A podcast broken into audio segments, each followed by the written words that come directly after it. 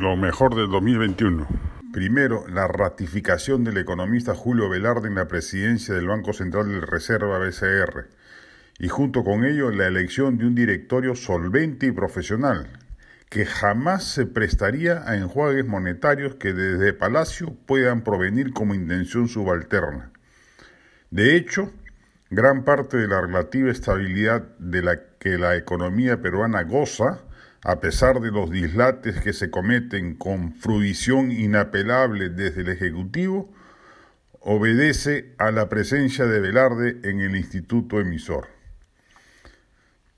Segundo, la salida de Donald Trump de la Casa Blanca.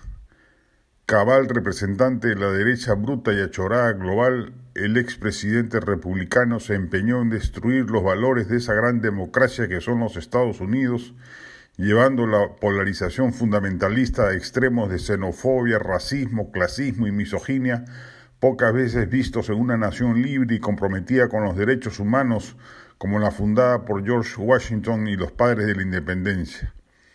El clímax de su demencia ocurrió en los primeros días de enero cuando hordas de sus seguidores, instigados por el propio Trump, tomaron el Capitolio para impedir la proclamación de Joe Biden como presidente.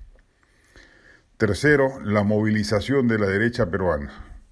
Acostumbrada a silente testimonio de los hechos políticos, la derrota de Keiko Fujimori y el triunfo de un radical de izquierda como Pedro Castillo sirvió, al parecer, para activar las conciencias de sectores crecientes de la derecha peruana.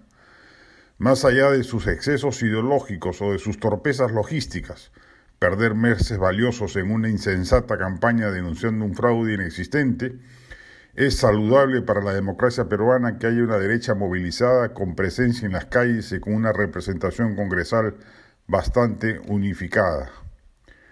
Cuarto, la institucionalidad de las Fuerzas Armadas.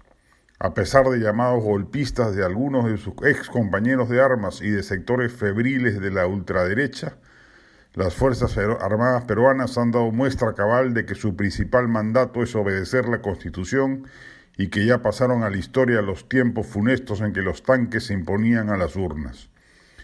Y quinto, el ingreso de Mario Vargas Llosa a la Academia Francesa, un hecho sin precedentes y extraordinario, que honra no solo a nuestro Nobel, sino también a su país natal, el Perú.